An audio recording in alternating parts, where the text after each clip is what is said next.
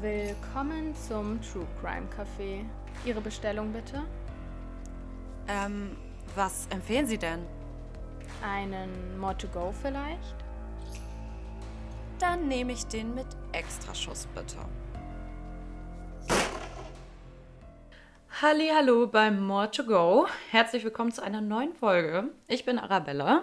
Und ich bin Saskia und heute geht es thematisch wieder weiter mit dem Thema Urlaub. Und ich sag mal so, ich weiß mal wieder wenig über Arabellas Fall.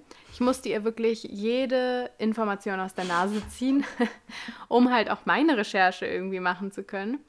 Ähm, und aus den Puzzleteilen habe ich mir jetzt irgendwie eine Frage für den Anfang ausgedacht, die ich dir schon mal stellen möchte. Ob das später perfekt zum Fall passt, sei dahingestellt. Aber meine Vorstellung ist halt, dass wir auf einer traumhaften Insel gestrandet sind und dementsprechend kommt jetzt meine Frage. Ich bin gespannt. Arabella, welche drei Dinge würdest du mit auf eine einsame Insel nehmen und warum? Okay. Ich würde mitnehmen eine Person, damit ich nicht durchdrehe. Auch noch direkt eine andere Person mit in dein Leid ziehen. genau, Saskia. Ich komme mit, kein Problem. Und ähm, außerdem, weil ich glaube, dass viele Dinge auch einfach leichter zu zweit zu bewältigen sind, auch einfach so von der Kraft, die man dementsprechend aufwenden kann. Ja. Als nächstes würde ich irgendwie ein großes Messer, ich will nicht unbedingt sagen Axt, aber schon was in die Axtrichtung würde ich mitnehmen wollen. Mhm. Sowohl um, keine Ahnung, durch Bäume, Büsche zu schlagen, als auch mich im Zweifelsfall gegen irgendwelche wilden Tiere verteidigen zu können. Mhm. Und als drittes, ah, das ist jetzt ein bisschen schwer, ich, ich möchte noch eine Feuerquelle mitnehmen, Ja. um mich zu wärmen. Hm. Ja. Interessant. Es wirkt fast so, als hättest du dir die Frage schon überlegt. Ähm, ja, ich gucke ganz gerne so Fernsehen, wo die sich so in der Wildnis aussetzen und dann wieder versuchen, zurück zur Zivilisation zu kommen. Deswegen, Bist du da schon voll im Thema drin? Oh ja. Oh. Nein, Spaß. Mal schauen, ob die Leute in meinem Fall diesen Tipp vielleicht auch hätten befolgen sollen. Uh, spannend. Ich bin wirklich sehr gespannt. Arabella hat mir immer nur so Teaser gegeben und ich habe mir jetzt total meine eigene Geschichte ausgedacht. Aber ich wette, Arabella wird mich eines Besseren belehren. Ich erzähle euch heute die Geschichte einer unbewohnten Insel, genauso wie Saskia schon vermutet hat, mit dem Namen Palmyra Island. Und wie die unterschiedlichsten Motivationen von Menschen zum gleichen Ergebnis führen können, nämlich dem Entzug aus der normalen Zivilisation. Um meinen Fall heute nachvollziehen zu können, ist es wichtig zu verstehen, um was für eine Insel es sich hier eigentlich tatsächlich handelt.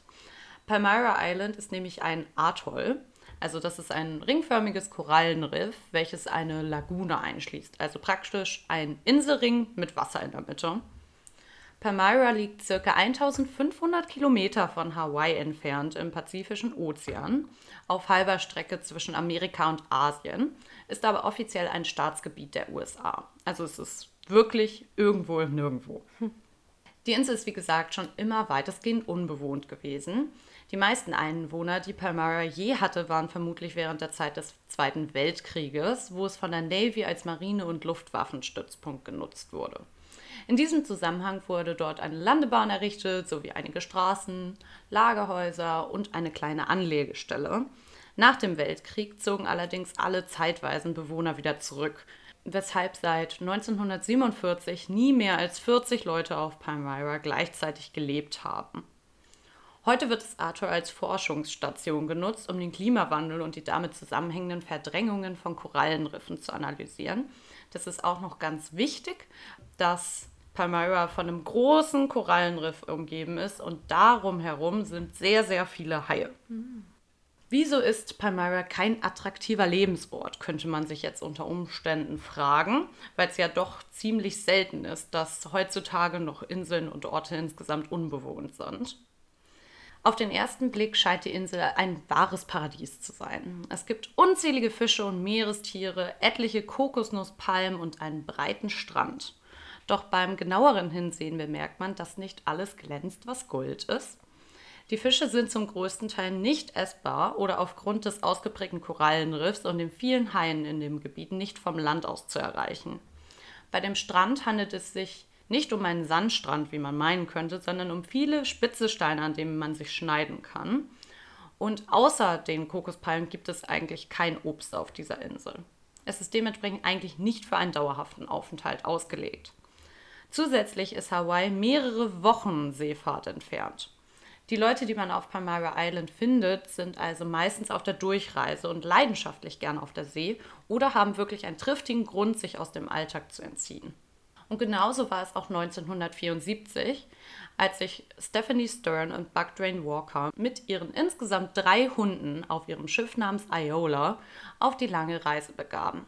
Iola heißt auf Hawaiianisch für bzw. auf das Leben und sollte den beiden eine frohe und glückliche Zukunft prophezeien. Wir sind hier in einem True Crime Podcast, man kann sich schon denken, dass das nicht so glücklich lief. ähm, genau, Saskia, was sollte man nie, nie, niemals tun, wenn man ein Schiff kauft? Also man kann viele Dinge machen. Man kann das Schiff renovieren, man kann diverse Änderungen vornehmen, aber eine Sache, die man nie tun sollte, ist den Namen ändern. Wirklich? Warum denn das? Wusstest du das nicht? Nee. Das ist so eine alte Seemannsweisheit, dass wenn man den Namen ändert, dass quasi das Schiff dann verflucht ist und nur Unglück bringt. Oh, das wusste ich tatsächlich überhaupt nicht. Crazy. Ah, na, siehst du, wir haben hier einen Lehrauftrag. Ursprünglich hieß die Aeola nämlich Margaret, als Buck und Stephanie es im Januar des gleichen Jahres kauften. Die Margaret war ein Holzschiff, welches damit dringend restauriert werden musste, aber besonders Buck war bereit, sich dieser Aufgabe anzunehmen. Abgesehen davon hatten die beiden nicht ausreichend Geld zur Verfügung, um sich mehr leisten zu können. Die beiden hatten sich zwei Jahre zuvor auf Hawaii auf der Straße kennengelernt. Dort sahen sich die beiden Ende 20 bzw. Anfang 30-Jährigen beim Vorbeigehen und Buck war so hin und weg von Jennifers Erscheinung mit ihren roten Locken, dass er sie noch am selben Abend auf ein Date mitnahm. Kurze Zeit später kamen die beiden dann auch zusammen und führten eine glückliche, offene Beziehung. Beziehungsweise eigentlich war sie nur von Bucks Seite aus offen, aber Stephanie traute sich nie etwas dagegen zu sagen. Sie war starke Vertreterin der Freiheitsbewegung der 60er Jahre in den USA und besaß nicht nur politisch liberale Ansichten, sondern auch beziehungstechnisch. Sie war unsterblich in Buck verliebt und ab einem gewissen Zeitpunkt bereit, fast alles für ihn zu tun sogar Hawaii, die von ihr liebgewonnene Insel zu verlassen und sich in ein Leben der Ungewissheit und Flucht zu begeben. Denn ja, ich habe gerade Flucht gesagt. Sie wusste, dass Buck jemanden an seiner Seite brauchte, war bereit, genau diese Person für ihn zu sein. Buck wurde einige Wochen zuvor wegen Besitz und Deal mit Drogen, um genau zu sein, MDMA und Gras angezeigt. Und da er bereits wegen bewaffneten Raubes vorbestraft war, drohte ihm eine Haftstrafe, welche er um jeden Preis umgehen wollte. Er war vor einigen Jahren schon mal im Gefängnis gewesen wegen diesem bewaffneten Raub und wusste, dass er an so einem Ort niemals in seinem Leben zurückkehren wollte. Also gab es aus Bucks Sicht nur eine Option. Vom Radar der Polizei verschwinden und sein altes Leben zurücklassen. So kam es erst zum Kauf der Margaret und dem Entschluss der Umbenennung zur Iola. Jennifer und Buck fanden den Namen sehr passend für ihren Neuanfang und restaurierten amateurhaft, aber sicher erscheint ihr neues Zuhause. Buck hatte von Bekannten von einer Insel mitten im Pazifik gehört, die reichlich Fisch und Kokosnüsse haben solle. Außerdem war sie unbewohnt und bat wohl nährhaften Boden, wo er Marihuana anbauen könne, um es dann auf dem Festland zu verkaufen. Palmyra Island schien wie der perfekte Ort, um zu verschwinden. Somit war die Sache beschlossen. Buck sollte die handwerklichen Tätigkeiten und das eigentliche Lenken des Schiffes zur Insel übernehmen, während Jennifer sich um das Navigieren und Essen kümmern sollte. Sie kauften sich nicht verderbliche Lebensmittel im Wert von über 1000 US-Dollar. Von Mehl und Zucker bis hin zu Konserven war eigentlich alles dabei. Und zusammen machten sich die beiden am 1. Juni 1974 auf den Weg in ein neues Leben, wo sie dann für immer auf Palmyra Island leben wollten. Aber, also du hast ja jetzt am Anfang gerade gesagt, dass das eigentlich nicht so eine Insel ist, wo man auf Dauer leben kann. Ist Ihnen das bewusst? Nee, ah, das ja. war denen nicht bewusst.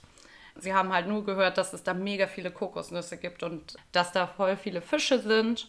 Und so von Weitem sieht Palmyra Island halt wirklich aus wie ein Paradies. Wir können ja gerne bei Instagram ein paar Fotos von der Island ähm, nochmal posten. Ja. Aber ja, es sieht halt einfach aus, als könnte man sich da wirklich für immer niederlassen. Und das war dann auch der Plan der, Spoiler, nicht ganz so aufgehen sollte. Mhm. Interessant, aber also wenn ich da auf irgendeine einsame Insel gehen würde, würde ich mich schon, glaube ich, vorher mal damit auseinandersetzen, ob man da auf Dauer leben kann. Ich meine, klar kannst du dir Sachen mitnehmen, aber was ist nach ein paar Wochen? Ja gut, also der Plan war schon, Sachen auch anzubauen dort. Dann hatten sie ja so nicht verderbliche Lebensmittel, so ganz, ganz viele Konserven dabei und hatten auch vor, einfach viel zu backen. Obst, Gemüse kann man ja dort anbauen. Kokosnüsse gibt es da ja schon. Und Buck meinte, dass er mega gut im Angeln ist und deswegen könnten sie sich dann auch Fisch einfach oft machen. Na gut. Also so abwegig, wenn du wirklich desperate bist und auf der Flucht, schien das jetzt erstmal nicht. Und es gab ja auch nicht das Internet, um zu recherchieren, wie es dort wirklich ist, sondern man hat das eher nur über Hörensagen weitergesagt bekommen, dass Palmyra Island überhaupt eine Insel ist. Ah ja, stimmt, das ist ja alles schon ein bisschen länger her. Ja. Zeitgleich zu all dem, was ich gerade über Stephanie und Buck erzählt habe, machten sich auch Malcolm, genannt Meg, und Eleanor Graham auf den Weg nach Palmyra Island. Das Ehepaar hätte kaum unterschiedlicher als Stephanie und Buck sein können. Eleanor trug den Spitznamen Muff, da Meg sie immer Muffin und schließlich nur noch Muff nannte. Die beiden waren Anfang 40, seit 13 Jahren verheiratet und führten eine glückliche Ehe. Max großer Traum war schon seit seiner Kindheit gewesen, die Ozeane zu überqueren und auf hoher See zu leben. Das lag in der Familie. Schon sein Vater war segelbegeistert und hatte jenes wiederum von seinem Vater gelernt. So kaufte sich Mac mit 29 Jahren sein erstes eigenes großes Schiff, die Sea Wind. Besonders im Vergleich zu Iola war die Sea-Wind fast eine Yacht und mit allem ausgestattet, was einem an Segel- und Navigationsequipment in den 70er Jahren so zur Verfügung stand. Sie hatten zum Beispiel auch so ein Radio-Funkgerät, mit dem man dann quasi telefonieren konnte. Mac war, wie gesagt, auf der See groß geworden und hatte darum im Gegensatz zu Buck, der nie mehr als einen Tagesausflug auf dem Ozean verbracht hatte, wirklich Erfahrungen damit, ein Schiff instand zu halten. Muff war nicht ganz so begeistert von den vielen Seefahrten, die Meg machen wollte. Allerdings hatte sie inzwischen eingesehen, dass sie ihren Mann und sein Fernweh nicht aufhalten konnte und wusste, dass er sich auf die Reise machen würde, ob sie mitkäme oder nicht. Allerdings wuchs in ihr ein Unwohlsein und die Furcht, dass irgendwann etwas schief gehen würde. Sie waren inzwischen schon oft zusammen auf dem offenen Meer gewesen. Ihre Flitterwochen zum Beispiel bestanden aus einer jahrelangen Weltreise mit der Sea-Win, wo sie bei schlimmen Unwettern das eine oder andere Mal nur knapp den Tod entkommen waren. Muff war der Meinung, dass sie ihr Glück ausgereizt hatten. Doch Meg war wie gesagt nicht aufzuhalten. Er hatte durch einen gemeinsamen Freund, der während des Zweiten Weltkrieges auf Palmyra stationiert war, von der Insel gehört und wie schön es da sei. Und genau von diesen Beschreibungen wollte er sich ein eigenes Bild machen. Ein bis zwei Jahre wollte er auf dem offenen Meer und auf Palmyra verbringen, ehe er zu seinem eigentlichen Zuhause San Diego zurückkehren wollte. Und wenn sich Mac eine Sache in den Kopf gesetzt hatte, dann wurde das auch so gemacht, egal wie groß die Furcht seiner Frau war. Im Zweifel, so dachte er, könne sie auch zu Hause bleiben. Doch da dies für Eleanor keine Option war, machte auch sie sich im Frühling 1974 auf den Weg zu der unbewohnten Insel auf. Beim Abschied von einer guten Freundin Marie brachte Muff aber nochmal zum Ausdruck, in wie großer Sorge sie wirklich war. Zum Abschied schenkte Muff Marie nämlich eine Figur der heiligen Maria aus Italien von den gemeinsamen Flitterwochen mit Meg fing an zu weinen und sagte, dass sie die Figur bitte behalten solle, da sie sich nie mehr wiedersehen würden. Krass, was hat die Frau denn für eine Intuition? Das ist ja richtig unglaublich. Ja, also das war öfter so. Das hat Marie auch in Interviews noch gesagt, dass sie wirklich beeindruckt war, wie krass Muff Sachen vorhersehen konnte und dass sie so ein Spiel auch gemacht haben, dass sie immer sagen sollte, was die anderen Personen jetzt denken. Und das stimmte tatsächlich oft, was Muff dann gesagt hat.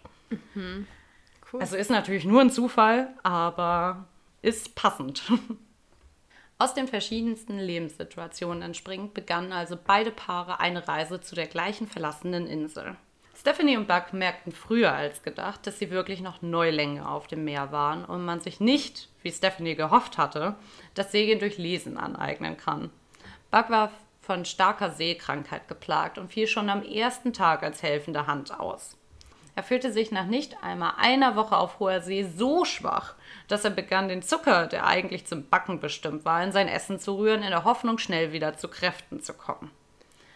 Ich finde es einfach unglaublich, wie unvorbereitet die sind. Also man weiß doch, ob man seekrank wird, wenn man so eine Reise antritt eigentlich, weil wenn du es wirst, dann ist das eine ganz schlechte Idee. Also und vor allem so sich übergeben die ganze Zeit zerrt ja wirklich richtig an den Kräften. Und wenn die eh nicht so viel dabei haben und erstmal da eigentlich einen Puffer schaffen wollen, dass sie was anbauen und mhm. so, ist es, glaube ich, überhaupt nicht gut.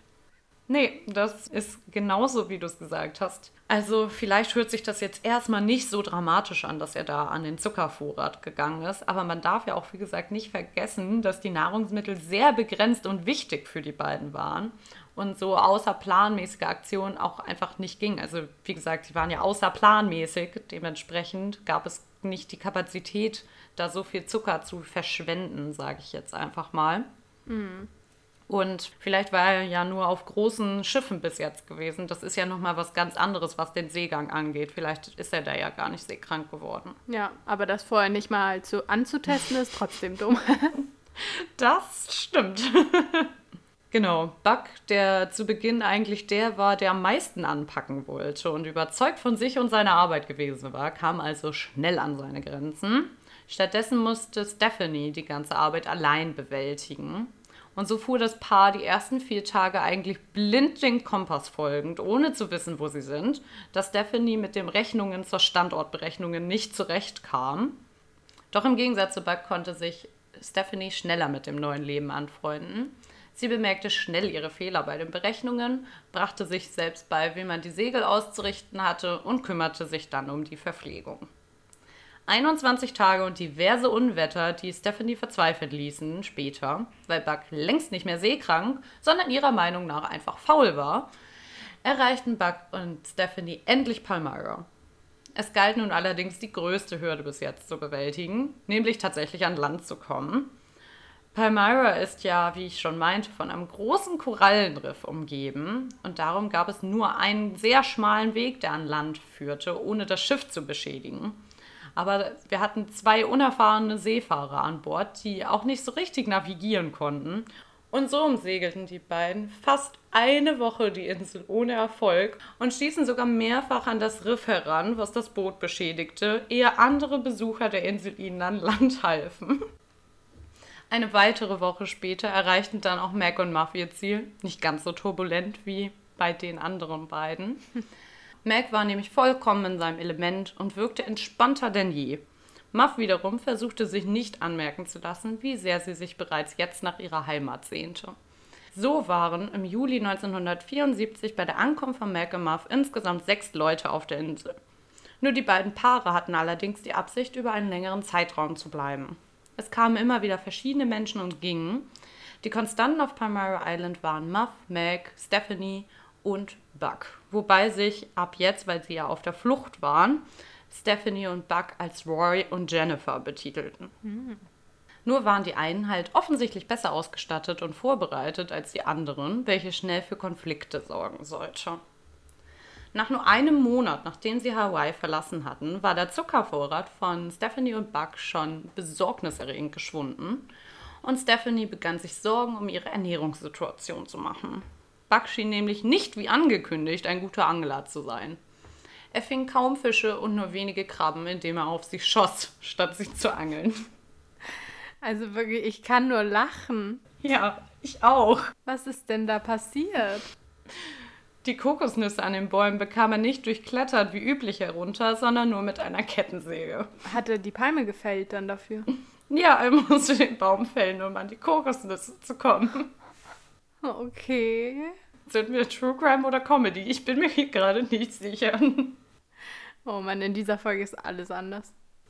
Darüber hinaus war ihr Antriebsmotor bei der Überfahrt kaputt gegangen und Buck schien nicht in der Lage, ihn zu reparieren, da ihm sowohl die Expertise als auch die Ersatzteile fehlten. Den Hauptmast hatte Buck auf Hawaii selbst gebaut und an der Areola befestigt. Doch durch unzählige Unwetter war dieser ziemlich in Mitleidenschaft gezogen worden und würde vermutlich nicht noch einen Sturm standhalten, sollten sie sich doch nochmal zu einem anderen Ort aufmachen müssen. Das Schiff hatte diverse kleine Lecks, unter anderem ja auch durch ihre Anfahrt von Palmyra, da das Holz nur provisorisch mit einer Glasur wasserdicht gehalten wurde. Früh begonnen die beiden mit anderen Inselbesuchern zu handeln, um sich wortwörtlich über Wasser zu halten. Und nicht nur sie, sondern auch ihre vierbeinigen Begleiter, die ja auch dabei waren, wurden immer hungriger und aggressiver, denn auch das Hundefutter neigte sich schneller als geplant dem Ende zu. Immer wieder ging die junge Rothaarige auf die Grahams und alle anderen Inselgäste zu, mit Vorschlägen für Tauschangebote. Wenn sie etwas Mehl bekäme, würde sie Brote oder Kuchen backen und einen für sich behalten. Sie bat selbstgemachte Kokosbutter zum Tausch an, diverse bereits gelesene Magazine etc. Stephanie war die Person, die versuchte, sich mit allen gut zu stellen, um spätere Tauschgeschäfte möglich zu machen. Die Beziehung zwischen ihr und Buck hatte stark gelitten. Während Stephanie nur noch eine leichte Mahlzeit am Tag zu sich nahm und sonst den ganzen Tag auf der Insel arbeitete, um auf einem verlassenen Lagerdach einen Garten mit Gemüse anzulegen, Asbach immer noch viel häufiger mit der Begründung, dass er ein Mann sei, der wieder zu Kräften kommen müsse. Anstatt sich um ihre Ernährungssituation zu kümmern, war er eher daran interessiert, das Marihuana auf dem Dach anzubauen. Seine ersten Setzlinge waren auf dem normalen Inselboden bereits eingegangen. Ich kann das einfach alles überhaupt gar nicht glauben, wie die sich verhalten. Und vor allem, weißt du, was ich mich die ganze Zeit frage? Was denn? Warum ist der Zucker Vorrat als erstes aufgebraucht. Also löffeln die Zucker oder also das ist ja wohl das Lebensmittel, was du erstmal am allerwenigsten brauchst. Als er seekrank war, dachte er halt, er braucht Energie. Ja gut, das verstehe ich noch. Und deswegen hat er sich ins Müsli halt immer Zucker einfach so reingespoont. Ja, ja. Aber nährstoffreich ist es nicht. Aber ich glaube, Buck ist auch nicht die hellste Kerze auf der Torte. Nee, scheint irgendwie nicht so. Sein Plan war es, Stephanie und sich bis zum April reich zu machen. Ende August sollen Bekannte und Geschäftspartner die beiden besuchen. Die würden dann auch Nahrung und einige Ersatzteile mit sich bringen. Da gäbe es nicht so viele Gründe zur Sorge, dachte er, bis sie dann Anfang August die Nachricht erreichte, dass jene sich um zwei Monate verspäten würden. Sie berichteten darüber, dass sie dann gemeinsam Thanksgiving feiern konnten, aber etwas dazwischen gekommen sei. Und daraufhin wurde die Situation von Buck und Stephanie erst richtig angespannt. Sie hatten nämlich fest mit dem Besuch gerechnet und würden maximal noch die ersten ein bis zwei Septemberwochen über die Runden kommen. Stephanie hatte sich auch schon über nahegelegene zivilisierte Inseln mit Einkaufsmöglichkeiten informiert. Allerdings gab es keine Option, die sie mit ihrer Iola lebend erreichen würden. Die dichtesten beiden Inseln waren ohne Motorantrieb aufgrund der schwierigen Windverhältnisse keine Option. Die einzige Möglichkeit wäre die über 1000 Kilometer entfernte Insel Fanning gewesen. Allerdings war es mehr als fraglich, ob die Iola mit dem kaputten Mast auch noch ein Unwetter überstehen könnte. Das junge Paar war also eigentlich auf Palmyra gefangen und müsste einen Weg finden, irgendwie bis Oktober zu überleben. All diese Punkte trugen dazu bei, dass Stephanie und Buck einen schweren Stand bei den anderen Inselbesuchern hatten. Besonders die Grahams hatten ein Problem mit dem in Anführungsstrichen Hippie-Couple, wie sie sie nannten. Muff hatte große Angst vor Bugs Pitbull, der sich inzwischen eher wie ein wilder, hungriger Wolf verhielt und bereits einige Inselbesucher angegriffen hatte. Außerdem kam sie nicht mit Stephanie klar, da sie das viele Nachfragen und Betteln nach Lebensmitteln leid war. Mac wiederum war Bugs Umgang mit der Natur ein Dorn im Auge. Darüber hinaus wollten sie nichts mit dem Anbau oder Konsum von Drogen zu tun haben. Und das führte dann dazu, dass nur nach wenigen Wochen auf der Insel sich die Grahams und die vermeintlichen Allens, so haben sie sich dann betitelt, weitestgehend auf der kleinen Insel aus dem Weg gingen. Auch wenn Mac und Muff sich trotzdem sehr gestört fühlten. Ansonsten hielten die Grahams Kontakt übers Radio, was ich ja schon berichtet habe, zu einem guten Freund Kurt Shoemaker. Jeden Dienstagabend funkten sie miteinander und konnten so Antworten auf die Briefe, die Muff regelmäßig schrieb und dann den anderen Inselbesuchern mitgab, erhalten. Es kam zu immer mehr Auseinandersetzungen zwischen den Grahams und vor allem Buck wegen seiner Lebensweise auf der Insel, von dem Mac seinem Freund immer wieder während seiner wöchentlichen Funktelefonate berichtete. Trotzdem war zumindest Mac sehr zufrieden mit seinem Leben auf Palmyra. Sie hätten ja jederzeit die Insel verlassen können, wenn sie gewollt hätten.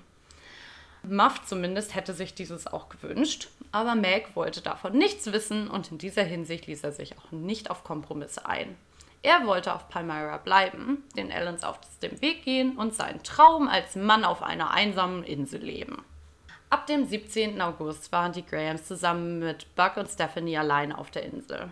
Davor waren immer noch andere Seefahrer anwesend gewesen. Am Dienstag um 19 Uhr, dem 4. September, versuchte der Freund der Grahams Mac wie immer seit ihrem Aufbruch zu erreichen. KH611HG an W7VXV over, sagte er immer wieder und versuchte 20 Minuten lang seine Freunde auf Palmyra zu kontaktieren. Er ging davon aus, dass die beiden technische Probleme hatten, sagte, dass, falls sie niemand hören könne, er es nächsten Dienstag zur gleichen Zeit wieder probieren würde und dachte sich nicht weiter was dabei. Zwar war Meg eigentlich immer pünktlich und hatte noch nie ein Treffen vergessen, aber technische Schwierigkeiten hatte es schon öfter bei ihrer Kommunikation gegeben.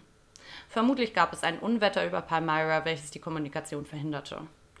Doch auch am 11. September zur gleichen Zeit konnte der Freund die Grahams mehr als 30 Minuten lang nicht erreichen.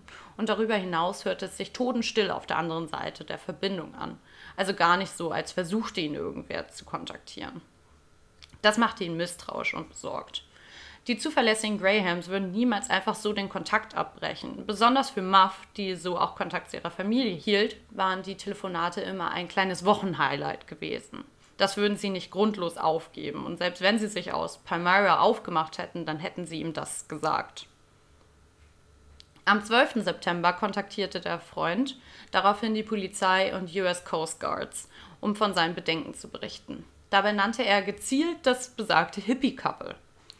Kurt vermutete, dass jene die Seawind gekapert hatten und Mac und Muff nun vermutlich auf Palmyra Island gestrandet waren. Ernst genommen wurde er allerdings zunächst nicht. Die Polizisten argumentierten, dass es häufig zu solchen Vorfällen käme und man sich nicht nach einer Woche ohne Kontakt auf hoher See Sorgen machen sollte. Es sei üblich, sich mehr als eine Woche nicht zu melden, und Kurt Shoemaker solle lieber noch ein paar Wochen abwarten, es gäbe nicht das Personal, um jedes Schiff, was sich eine Woche nicht meldete, ausfindig zu machen. Ehe sie nicht wirklich wussten, dass ein Boot verschwunden war, können sie nichts tun. Shoemaker nahm die Sache also selbst in die Hand und bat einen Freund, der Pilot war, über Palmyra Island zu fliegen und nach seinem Freund zu schauen. Der Pilot kannte die Insel bereits und war eh in Fanning aufgrund eines Forschungsprojektes Darum hatte er keine großen Schwierigkeiten dabei, das Atoll zu finden. Es gab allerdings ein Problem. Um Palmyra Island gab es weit und breit kein einziges Schiff. Weder die Seawind noch die Iola waren weit und breit zu sehen. Beide Schiffe waren wie vom Erdboden verschluckt. Nur wenige Tage später strandete die Iola nur ein bis zwei Kilometer von Palmyra Island entfernt. Sie stand bereits zu großen Teilen unter Wasser. Es war keine Menschenseele an Bord oder weit und breit zu sehen. Das Schiff war verlassen, von seiner Anlegestelle abgetrieben und nun hier zum Vorschein gekommen. Von Stephanie und Buck fehlte weiterhin jede Spur. Jetzt machen wir einen kleinen Zeitsprung, nämlich zum 28. Oktober 1974. Also die beiden sind jetzt schon fast zwei Monate verschwunden. Am 28. Oktober hatte sich die US Coast Guard nämlich endlich dem Fall der Grahams angenommen, weil ja ihr Schiff jetzt offiziell nur noch fehlte. Und die Ermittlungen liefen eher langsam und träge, da sie ja nicht einmal wussten, wo das verschwundene Schiff zu suchen war. Bis zu dem besagten Tag zumindest. Ein Schiff, was zu der Beschreibung von Kurt Shoemaker passte, segelte nämlich genau an diesem Tag in den Hafen von Honolulu. Allerdings war es offensichtlich frisch gestrichen worden und besaß weder Namen noch Heimathafen. Sowas ist sehr auffällig in der Schiffswelt und galt es, gerade wenn zwei Menschen vermisst werden, weiter nachzugehen. Daraufhin wurde der FBI-Agent Calvin Shishido kontaktiert und gemeinsam mit der Coast Guard wollte er dann der Sache auf den Grund gehen. Dafür kontaktierten sie nochmal zwei ehemalige Inselbesucher, die dann das Boot identifizieren sollten. An Deck fanden sie allerdings erstmal niemanden und daraufhin wurde dann die Coast Guard dort an den Hafen platziert und sollten halt Ausschau halten, wann bzw. ob wer zurückkommt und wer das dann ist, um die zu befragen. Mhm. An Deck fanden sie einige Tage später ein junges Pärchen, welches versuchte zu fliehen, als sie die Polizisten auf sie zusteuern sahen. Der Mitte 30-jährige Mann sprang über Bord und die rothaarige Frau flüchtete über den Steg zu einem nahegelegenen Motel, wo sie sich hinter einer großen Pflanze versteckte und dort dann auch gefunden wurde und mit zur Wache genommen wurde. Bei der Rothaarigen, wer hätte es gedacht, handelte es sich um Stephanie, die angab, dass die Grahams leider bei einem Angelunfall ums Leben gekommen waren.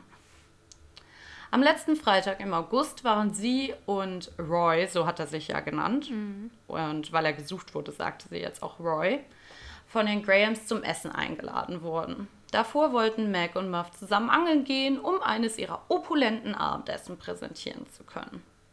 Als Roy und Stephanie abends die Seawind betraten, stand das Schiff leer. Am nächsten Tag fanden sie das kleinere Beiboot der Grahams umgedreht gestrandet. Auch der Motor sei umgekippt gewesen. Von dem Ehepaar fehlte wohl weiterhin jede Spur.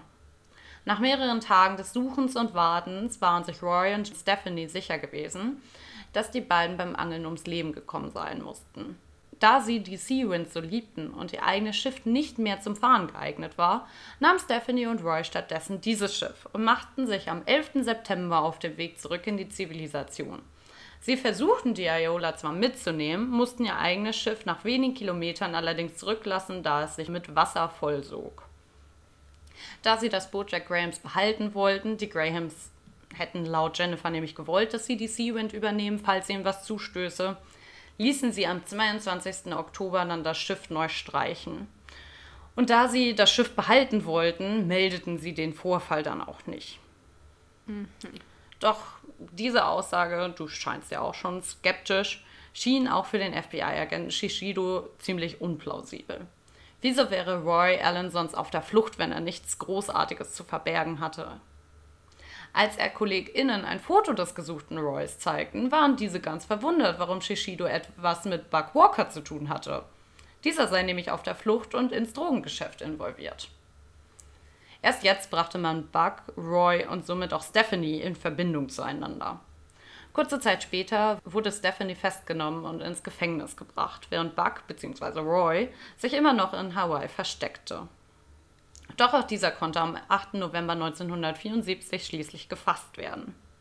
Problem bei der ganzen Geschichte war nun, zwar wusste man, dass sich die beiden Paare nicht gut verstanden hatten, Muff und Meg mit ihren vielen Gadgets auf der Seawind gern angaben, während Stephanie und Buck um ihre Existenz bangten und das jüngere Pärchen die Seawind gestohlen hatten. Dennoch konnte man ihnen keine weitere Beteiligung an dem Verschwinden der Grahams nachweisen. Das umliegende Gewässer und die gesamte Insel von Palmyra wurden abgesucht. An Land fand man allerdings nichts und Taucher mussten die Suche vorzeitig abbrechen, da es zu viele Haie um Palmyra gab. Von Muff und Meg fehlte weiterhin jede Spur. Es gab also weder Leichen noch Zeugen, weshalb sich Shishido zunächst gegen eine Anklage entschied. Stephanie und Buck kamen kurze Zeit später wieder frei. All das verärgerten natürlich die Angehörigen der Grahams sehr schien ihnen so, als würde sich keiner um das Verschwinden und den vermeintlichen Tod der beiden kümmern. Aber ohne Leichen war der Fall dem FBI-Agenten zu schwammig. Demnach ruhte der Fall viele Jahre und geriet in Vergessenheit der Medien. Bis zum Jahre 1981 zumindest. Palmyra wurde weiterhin gelegentlich von Seeabenteurern besucht, die in dem Jahr einen großen Metallcontainer am Strand angespült vorfanden. Dieser hatte sich von allein geöffnet und beinhaltete ein Skelett, welches zerlegt worden war. Durch die Zahnanalyse erfuhr man, dass es sich um die Überbleibsel von Muff Graham handeln musste. Bei der Obduktion kam zum Vorschein, dass der Schädel an drei verschiedenen Stellen mit einem Hammer oder großen Stein eingeschlagen wurde. Außerdem fanden sie ein Loch an der Schläfe des Schädels, welches zu einer Schusswunde passen würde. Man fand zusätzlich Verbrennungsspuren am Skelett und dem Container, in dem sich das Skelett befunden haben musste. Schien so, als hätte man versucht, die Leiche einzuäschern und ihr mehr als 600 Grad Celsius ausgesetzt. Also hätte man noch irgendwie Benzin als Feuermittel verwendet haben müssen. Man konnte nachweisen, dass sich Muffs Körper in der Box befunden haben musste, da ihr Schädel an einer Seite wie abgeschmürgelt erschien. Sowas entsteht nur über das jahrelange Reiben auf einer Stelle, wie es auch der Fall gewesen wäre, wenn sich der Körper von Muff in dem Container unter Wasser befand und durch die Wellen immer wieder gegen die Innenseite gedrückt wird, bis allmählich sowohl Schädel als auch Container aufrauen. Außerdem konnten menschliche Proteine innerhalb des Behälters nachgewiesen werden. Es war also klar, Muffs Tod war kein Unfall, es musste sich um Mord gehandelt haben. Von Max Leiche fehlt auch heute noch, kleiner Spoiler, jede Spur. Krass. Die Indizien, die Shishido nun vorliegen hatte, reichten ihm allerdings aus, um endlich handlungsfähig zu sein und den Fall vor Gericht zu bringen. Es gab nur zwei mögliche TäterInnen, die zur Auswahl standen. Und Buck war bereits vorgestraft. Während des Prozesses ging es also mehr darum nachzuweisen, ob Stephanie Stern auch eine Rolle bei dem Mord spielte oder nicht. Dass Buck Walker involviert war, stand eigentlich außer Frage. Er hatte die Kraft und den größten Motivator, da er ja auch auf der Flucht war. Stephanie selbst äußerte sich zwar nicht zu dem Fall und verweigerte die Aussage, ihr Anwalt allerdings nutzte jede Gelegenheit, um anzuführen, dass Buck allein gehandelt habe. Da es nur noch einen weiteren lebenden Zeugen gab, der ebenfalls die Aussage verweigerte, nämlich Buck, wurde also nur Buck im Juni 1985 wegen des Mordes von Eleanor Graham verurteilt, während Stephanie freigesprochen wurde. Muff sollte also damals Recht behalten, als sie sich von ihrer Freundin Marie verabschiedete und meinte, dass dieser Abschied für immer sein würde. Ich habe ja schon gesagt, dass Mac Grahams Leiche nie gefunden wurde und es gilt auch zu bezweifeln, ob das jemals der Fall sein wird. Aber dieser Metallcontainer, in dem Muff Graham gefunden wurde, war ein Versorgungsbehälter eines Rettungsboots der US Air Force. Ich habe ja schon gesagt, dass es früher im Zweiten Weltkrieg von der Navy genutzt wurde. Mhm. Und dementsprechend gab es dort halt auch Rettungsboote. Und an jedem Rettungsboot sind eigentlich vier von diesen Metallcontainern. Und nur von einem einzigen Rettungsboot fehlen zwei. Und einer gehörte zum Muff. Also kann man sich denken, dass er wahrscheinlich noch irgendwo unter Wasser liegt. Oh Gott. Was ist da passiert? Also und warum? Hätten die nicht einfach das Boot kentern können oder also einnehmen können und dann damit fliehen können? Weil die direkt umzubringen ist ja schon eigentlich das Letzte, was man da machen würde. Vor allem auch mit dieser Aggressivität. Ja, ja, genau was an diesem Abend genau passiert ist oder an diesem Tag. Es gibt ja auch noch nicht mal einen genauen Tag, den man bestimmen kann. Das werden wir wohl nie erfahren. Es gibt da verschiedene Theorien, ob sie sich gestritten haben und das Ganze dann eskaliert ist oder ob wirklich die Lebensmittel von Stephanie und Buck so gering waren bzw. nicht existent, dass sie keine andere Wahl sahen, als ähm, das Schiff zu überfallen und dann auch die beiden umzubringen. Das weiß man halt nicht. Das sind mit Abstand die dümmsten Täter, die wir je hatten. Einfach, also das war doch schon so vorhersehbar, dass das schief geht und dass das dann auch noch so enden muss. Also wirklich. Weiß man, was mit den Hunden passiert ist eigentlich? Die lebten auf jeden Fall noch, als sie wieder auf Hawaii beim Honolulu-Hafen waren. Ah, okay, also haben sie die auf jeden Fall mitgenommen. Ja. Okay, also der Fall ist auf jeden Fall mal ganz, ganz anders als meiner vor allem, ich stelle mir die ganze Zeit vor, dass die, das eine Paar, das vorbereitet war, so total happy war, wollte da ihren Urlaub machen, ihre kleine Reise, sind auch voll gut ausgekommen mit dem Equipment und äh, den Ressourcen. Und das mhm. andere war so richtig im Survival-Modus einfach. Also wie unterschiedlich das auf einer Insel dann sein kann. Genau, so war es auch.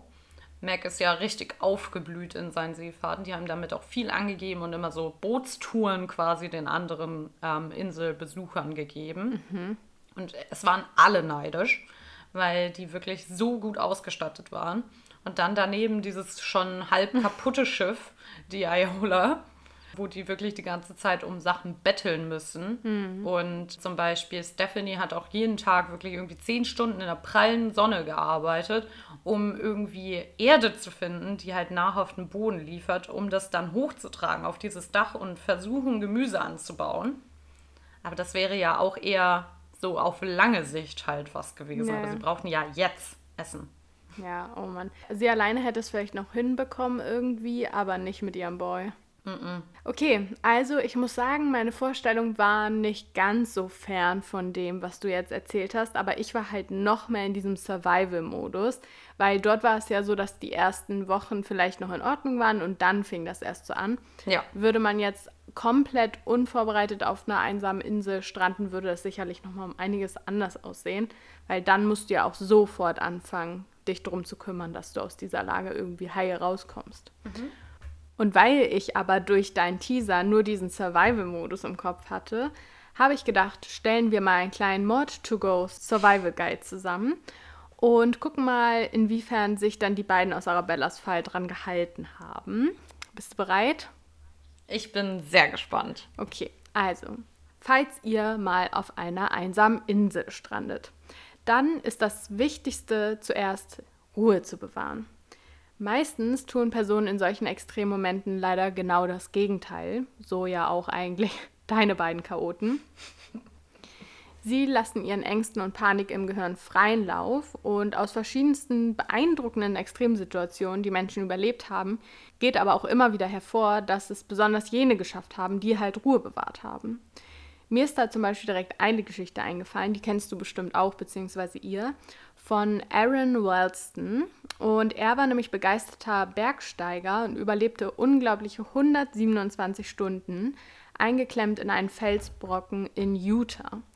Und er schaffte es nach dem ersten Schock auch Ruhe zu bewahren und dadurch dann eine Lösung für dieses unlösbar scheinende Problem zu finden.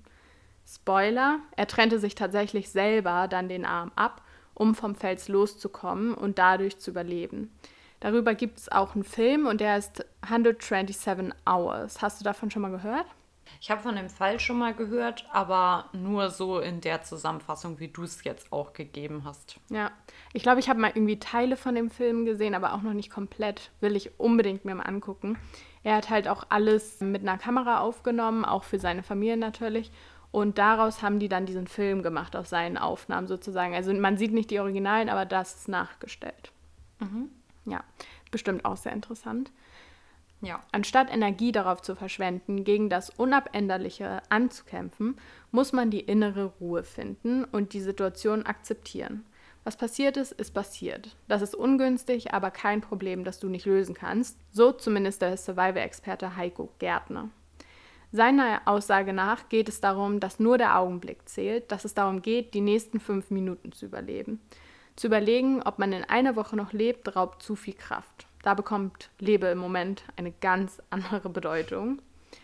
Wie gesagt, das ist jetzt ein bisschen anders als in deinem Fall, weil die so hätten vorausplanen können und sollen. Wenn man also komplett ahnungslos irgendwo strandet, dann wäre das das Vorgehen. Danach gibt es dann nämlich noch die sogenannte Stopp-Methode und das ist ein bisschen wie ein Leitfaden, wie man weiter vorgehen soll.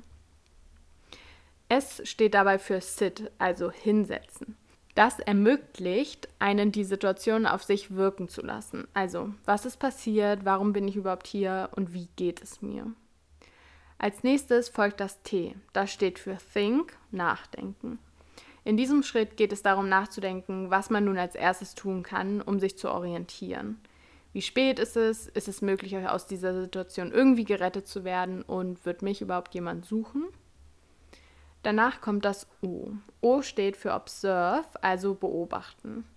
Durch dieses Beobachten soll man sich ein Bild davon machen, in welcher Umgebung man sich überhaupt befindet und welche Möglichkeiten diese bietet. Dabei kann man dann zum Beispiel auf Hügel klettern und den Strand erkunden. Gibt es einen Bach, aus dem ich trinken kann? Welches Werkzeug habe ich und welches könnte ich mir aus Gegenständen vor Ort bauen? So ein bisschen hat Stephanie das ja auch gemacht. Also die hat sich ja auch umgeschaut und hat dann irgendwie mhm. Erde gesammelt oder so, aber nicht ganz so erfolgreich. Nee, sie hatten auch keine Wasserquelle und mussten dann irgendwann auf Regenwasser zurückgreifen mhm. und waren halt davon dann abhängig. Ja, das ist echt kritisch. Der letzte Buchstabe P steht dann für Plan bzw. Plan und Entscheidung treffen. Bei diesem Schritt sind, je nachdem, wo man gestrandet ist, dann folgende Tipps wichtig. Zum einen ist es wirklich essentiell, die Kleidung zu trocknen, falls sie nass ist. Also oft wird man ja dann irgendwie angeschwemmt. Denn mit nasser Kleidung verkühlt man sich viel, viel schneller als mit trockener. Am besten sollte man dafür seine Kleidung ausziehen und irgendwie an einen Baum hängen, damit der Wind sie trocknen kann. Denn, und das finde ich tatsächlich sehr erstaunlich, sogar bei 15 Grad Außentemperatur kann man schon lebensbedrohlich unterkühlen.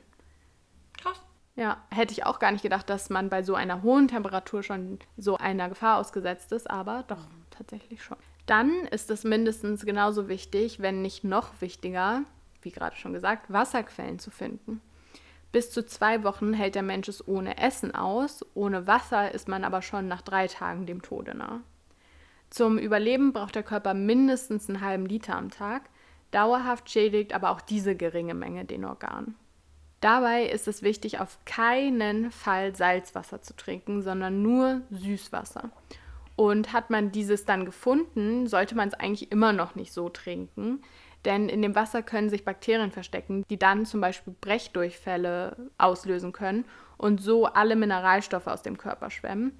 Ein Überleben ist dann kaum noch möglich. Deshalb war ich direkt so hellhörig geworden, als Buck dann direkt seekrank geworden ist und alles ausge... Naja, du weißt schon. Mhm. Wenn es sehr warm ist, reicht es schon, das Wasser für 24 Stunden in die Sonne zu stellen. Die starke UV-Strahlung tötet nämlich scheinbar die Bakterien ab.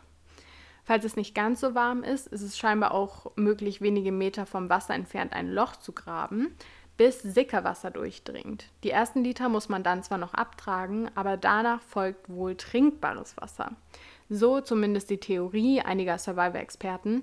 Meine Hand würde ich dafür jetzt nicht ins Feuer legen, habe es ja noch nicht ausprobiert, aber das sind zumindest Möglichkeiten, falls jemand strandet. Auch Tau von Blättern soll zum Beispiel eine mögliche Wasserquelle darstellen. So, neben der trockenen Kleidung ist es aber auch wichtig, sich natürlich andersweitig noch vor der Kälte zu schützen. Zum Beispiel kann man das machen, indem man sich Laub oder Gras in die Socken, ins T-Shirt und die Hose steckt. Das wirkt dann wie eine Isolation für den Körper. Auch helfen natürlich Unterschlupfmöglichkeiten wie hohe windgeschützte Hügel oder natürlich das altbekannte Ich habe Feuer gemacht. Wobei das ohne Feuerzeug für ungeübte Menschen wirklich nur sehr, sehr schwer zu beherrschen ist.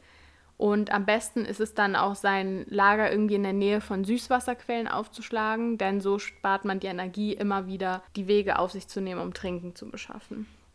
Weil das braucht man ja, wie gesagt, täglich. Zuletzt ist es dann noch wichtig, einen geregelten Tagesablauf zu haben, denn die mentale Gesundheit ist in solchen Situationen eigentlich wichtiger als zum Beispiel Essen zu finden. Das haben wir auch in deinem Fall gemerkt, dass die nicht ganz so gut mehr war. Man kann zwar versuchen, kleine Fische zu fangen, um sie roh zu verzehren, oder Früchte und Pflanzen sammeln, aber hier ist halt die Gefahr sehr, sehr groß, dass aus Versehen giftige Lebensmittel zu sich genommen werden. Und wenn man sich da unsicher ist, sollte man das lieber lassen, solange es geht. Also man kann ja zwei Wochen oder so ohne Essen überleben. Solltest du dann aber doch etwas zu essen gefunden haben oder sogar noch Proviant haben, ist es wichtig, sich diesen gut einzuteilen und nicht direkt alles zu essen. Auch den Fehler haben die beiden ja begangen. Man wird also vermutlich großen Hunger überstehen müssen und auch die Angst wird einem zusetzen, was wiederum dazu führt, dass man nachts kaum schlafen kann. Daraus entsteht dann schnell Gleichgültigkeit, was dazu führen kann, dass man sich selbst aufgibt oder einfach komplett durchdreht. Siehe Arabellas Fall. Also ich will gar nicht wissen, was da passiert ist, weil das hört sich wirklich ganz grausam an. Um das zu verhindern, braucht man also Ablenkung und einen, wie gesagt, festen Tagesablauf. Man könnte sich zum Beispiel über den Tag hinweg Ziele setzen, wie zum Beispiel ein riesen SOS in den Sand graben, oder man versucht sich mit spiegelnden Oberflächen bemerkbar zu machen, indem man Lichtsignale an die Küste gibt. Da würde sich zum Beispiel eine geschliffene Konservendose, die angespült wurde, anbieten. Letztendlich braucht man auch einfach sehr, sehr viel Glück, um so eine extreme Situation zu überleben oder halt einfach sehr wenig Skrupel, wie in deinem Fall. So, Arabella, und jetzt habe ich innerhalb meiner Recherche noch einen kleinen Test gefunden. Und zwar, würdest du auf einer einsamen Insel überleben? Mm. Und ich habe den auch schon gemacht und ich hatte tatsächlich nur sechs von elf Fragen richtig nach meiner Recherche. Okay, gut. Also als ich gesagt habe, ich würde dich mit auf die einsame Insel nehmen, habe ich mich selbst den Tod geweiht. Sehr schön. Genau. Okay, bist du bereit? Ich bin richtig bereit. Also, weiß ich nicht. Ich habe Lust, aber mal gucken, ob ich bereit bin. Alles klar. Du wachst am Strand auf. Werkzeuge hast du keine und schnell stellst du fest, dass die Insel unbewohnt ist. Schade. Nun gilt es, dich durchzukämpfen, bis dich jemand rettet. Auf geht's. Das Wichtigste in deiner Situation ist es, Ruhe zu bewahren und für das Nötigste zu sorgen. Was hat Priorität? Ich suche Wasser, ich baue ein Notsignal, ich baue mir einen Unterschlupf, ich trockne meine Kleider oder ich suche Essen. Ich denke einfach mal laut. Und zwar dachte ich zuerst Wasser, Wasser, Wasser, Wasser. Mhm. Aber das allererste, was du gesagt hast, ist es, auch die Kleidung zu trocknen. Und mir bringt ja Wasser nicht so viel. Ich kann ja auch zwei Tage ohne Wasser überleben, wenn ich vorher auskühle, was nicht zwei Tage braucht. Deswegen sage ich Kleidung trocknen. Gut aufgepasst, würde ich sagen. Das ist nämlich richtig. Es mag absurd klingen, trockene Kleider sind für dein Überleben aber absolut elementar. Bricht die Nacht herein, frierst du in nasser Kleidung um ein Vielfaches mehr. Selbst auf einer tropischen Insel kann das zu einer lebensbedrohlichen Unterkühlung führen. So, kommen wir zur nächsten Frage. Deine Kleider sind trocken. Nun brauchst du Wasser. Dehydration kann dich nämlich schon nach wenigen Tagen töten. Wo besorgst du dir das? Ich begebe mich ins Innere der Insel oder um mich herum ist Meer. Ich trinke einfach davon. Ja, okay, ich glaube, das ist relativ klar, dass ich mich ins Innere begebe, weil ich kein Salzwasser schlürfen möchte. Ding, ding, ding. Richtig. Okay, das war einfach. Salzwasser zu trinken ist eine dumme Idee. Das weiß jedes Kind. Im Inneren der Insel sind die Chancen viel höher, eine Trinkwasserquelle zu finden. Nächste. Einen richtigen Bachlauf hast du nicht gefunden. Plötzlich fällt dir aber ein, dass du deinen eigenen Urin trinken könntest. Eine gute Idee? Lieber verdurste ich. Nur im absoluten Notfall oder ja, Urin ist steril und du kannst ihn laufend rezyklieren. Wahrscheinlich ist es das letzte, aber ich würde es trotzdem nur im äußersten Notfall trinken. Was ist dann also deine Antwort? Ich sag trotzdem B. Also nur im absoluten Notfall. Naja, also wenn man jetzt mal logisch denkt, mhm. dann ja, Urin ist steril, aber das sind ja trotzdem Ausscheidungsprodukte. Also alle Giftstoffe, die du als Körper nicht brauchst, gehen ja trotzdem in dein Urin hinein. Mhm. Und deswegen kannst du es zwar verwenden, weil ja auch noch Wasser da drin ist, aber ich würde trotzdem nicht sagen, dass es jetzt die optimale Wasserzufuhrquelle ist. Ich bleibe bei B. Okay, das ist auch richtig. Wenn du wirklich kurz vor dem Verdursten stehst, lohnt es sich, den eigenen Urin zu trinken. Grundsätzlich enthält er aber viel zu viel Salz und Abfallstoffe, was auf Dauer kontraproduktiv sein kann. Zweimal hintereinander den eigenen Urin zu trinken sollte unbedingt vermieden werden. Ich kann nicht glauben, dass wir da gerade drüber reden. Auch noch vor wirklich vielen Leuten. hey!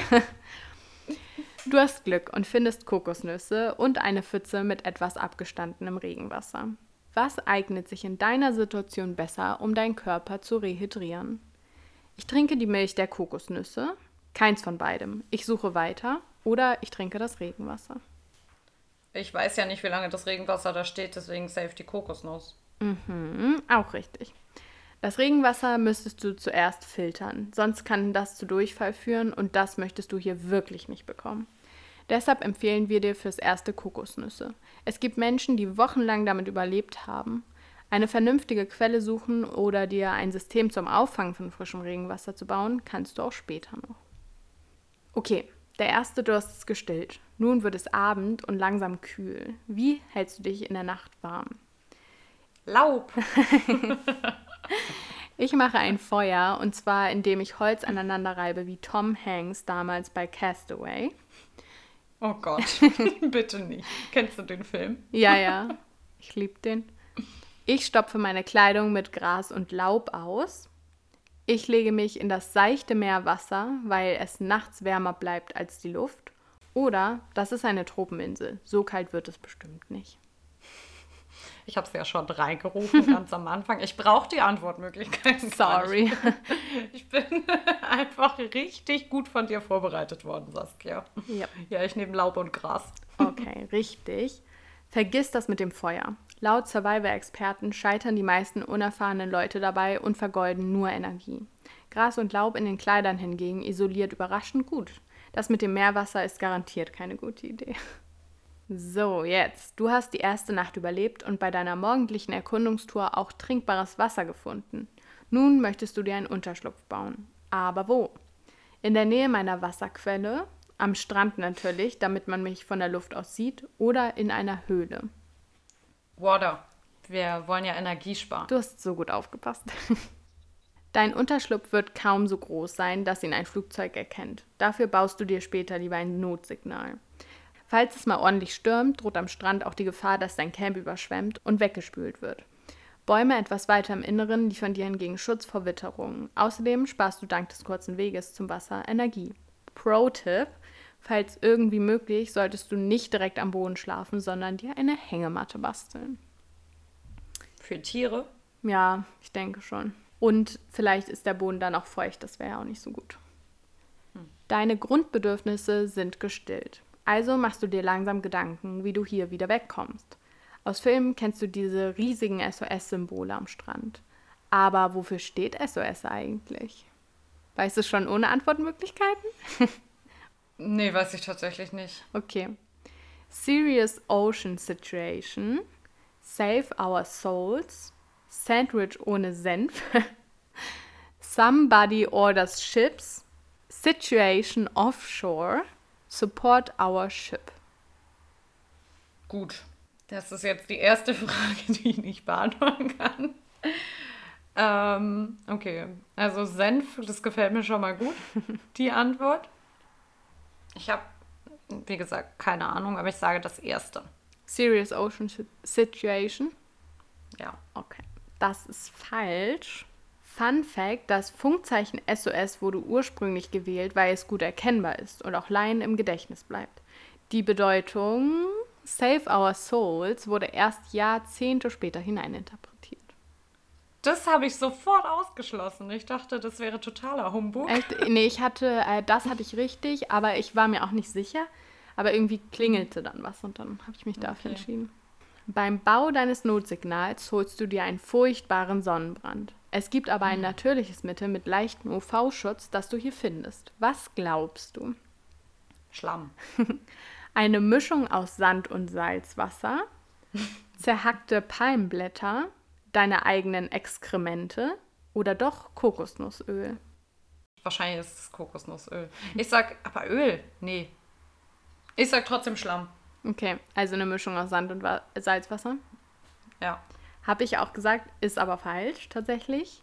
Also, abgesehen davon, dass du dich wohl kaum mit deinem eigenen Kot einschmieren möchtest, liegt deine beste Chance im Öl aus dem Fruchtfleisch einer Kokosnuss.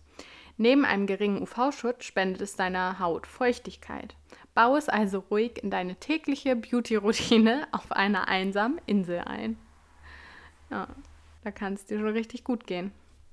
Ich habe das tatsächlich auch schon mal gehört, mhm. aber ich konnte es irgendwie nicht mehr zuordnen. Und dann war dieses Schlammbild vor meinem inneren Auge so präsent, ja. dass ich mich doch dafür entschieden habe. Und ich finde, man denkt auch immer an Sonnenöl und das verbrennt einen ja eher als. Ja, genau. Ja, genau. Okay, wir kommen langsam zum Ende. Nach einigen Tagen bekommst du richtig Hunger. Du hast nun die Wahl, ob du fischen gehen möchtest oder lieber bei Früchten und Beeren bleibst. Was tust du? Ich baue einen Speer und jage Fische. Ich sammle lieber noch etwas auf der Insel. Okay, ich bin Vegetarierin. Das ist schon mal etwas, was ich in diesen Situationen tatsächlich ablegen müsste, wenn ich überleben möchte, glaube ich. Beziehungsweise nicht darauf versteifen. Ich finde es schwierig, weil es gibt ja auch sehr, sehr, sehr, sehr viele giftige Früchte. Mhm. Und ich vertraue mir persönlich da jetzt nicht so und äh, kann da sagen, okay, ja, das ist was, was ich essen kann. Andererseits gibt es ja aber auch Fische, die nicht essbar sind, beziehungsweise nicht roh essbar sind. Mhm. Und wenn ich keine Feuerquelle habe, kann ich sie ja auch nicht abkochen. Darum nehme ich trotzdem die Früchte und versuche mein Glück. Okay. Ich habe tatsächlich die Fische genommen gehabt, weil ich dachte, die sind nährstoffreicher einfach. Also wenn du einen Fisch isst, hast mhm. du direkt mehr äh, Vitamine und Nährstoffe und was nicht alles, Kalorien als bei Früchten. Aber du bist richtig. Falls du zufällig bereits Survival-Erfahrung hast, kannst du dich ruhig als Fischer versuchen. Die Jagd ist aber schwierig und kostet viel Energie. Falls du kein Kenner bist und auf Fische schießt, nein, Spaß, ist es außerdem schwierig zu sagen, welche Fische du essen kannst. Plus, du müsstest sie eigentlich kochen und wir wetten, das mit dem Feuer hat immer noch nicht geklappt. Also ernähr dich lieber für einmal vegan. Auch hier gilt jedoch, isst nur Sachen, bei denen du sicher bist, dass sie nicht giftig sind. So, vorletzte Frage. Irgendwann hast du doch genug von Früchten und stehst mit dem Speer im Wasser. Plötzlich attackiert dich ein Hai. Wie reagierst du? Ich attackiere seine Flosse, weil er dadurch gelähmt werden kann. Ich attackiere seine Augen und Kiemen. Ich stehe absolut still. Haie können nur Objekte sehen, die sich bewegen. Das letzte. Habe ich auch gesagt, ist falsch. Die Augen und Kiemen sind besonders empfindlich, so kannst du den Hai vielleicht in die Flucht schlagen. Wobei ich auch glaube, dass hm. es in hm. Ordnung wäre, wenn man still steht, weil ich stelle es mir auch sehr gefährlich vor, in die Nähe der Kiemen oder Augen von einem Hai zu kommen, aber gut. Okay, letzte Frage. Bist du bereit? Ja. Mittlerweile ist klar, dass dich niemand retten wird. Also planst du deine Flucht und baust dir ein Floß. Welche Form sollte dieses haben? Rund, dreieckig, rechteckig oder sechseckig? Da bin ich sehr gespannt auf die ähm, Erklärung am Ende. Ich sage jetzt einfach dreieckig. Habe ich auch gesagt, weil ich dachte, so schiffmäßig, das wird die Wellen Ja, besser, genau, genau. das ich auch. Äh, aber das ist leider falsch. Ein rechteckiges Floß ist am einfachsten zu bauen und bleibt im Wasser am stabilsten. Man sieht es ja auch in Filmen immer so, dass es eigentlich ein rechteckiges Floß ist, aber ja, wir sind halt nicht so gut im Survival. Gut, dass wir zusammen dort lossegeln. ja, das stimmt. Vor allem, weil wir immer fast die gleichen Fragen falsch hatten. Das heißt, da wären wir Ja. aufgeflogen. Naja, du hast sieben von elf richtig. Du bist nicht gerade Bear Grylls. Mit etwas Glück könntest du aber durchaus in der Wildnis überleben. Ja, ein bisschen Glück gehört ja aber immer dazu oder Skrupellosigkeit haben wir gelernt. Genau so. Ja, also das war's zu meinem Teil. Hast du noch irgendwas anzumerken? Willst du auf einer einsamen Insel stranden oder eher nicht so? Also im Gegensatz zu Mac Graham habe ich nicht den Traum, auf einer einsamen Insel zu wohnen. Saskia kennt mich ja schon ganz gut und weiß, dass ich nicht so gut bin, da drin alleine zu sein. Die, die erste Sache, die ich mitnehmen wollte, war eine andere Person. Sehr war, das beschreibt dich richtig gut. Ich glaube, ich eine einsame Insel, das wäre nicht ideal. Auch wenn ich es natürlich schaffen könnte mit ein bisschen Glück. Was sagst du? Ich bin da gar nicht so abgeneigt, muss ich sagen, wenn ich gut vorbereitet wäre. Ich würde auch gerne eine einzige Person mindestens mitnehmen, weil ganz alleine ist blöd, aber ich kann auch gut, ich komme gut mit mir selbst klar, sag ich mal so. Ähm, aber so für Entertainment Purposes würde ich dich schon gern mitnehmen. Und wir würden ja den Podcast auf jeden Fall weitermachen wollen. Da erlebt man ja auch Abenteuer. Es wäre dann vielleicht eher so ein Survival-Podcast anstatt ein True Crime, aber wer weiß, was da passiert. Ja, okay. Würdet ihr denn auf einer einsamen Insel stranden wollen? Wäre die Frage. Ihr könnt uns das ja gerne mal schreiben. Und wollen wir noch ein kleines Tipp fürs nächste Thema geben? Ja, hast du was parat? Okay, der Tipp ist, dass sich manchmal das Blatt wendet. Mal gucken, ob ihr damit was anfangen könnt. Und dann würde ich sagen, bis nächstes Mal. Ciao!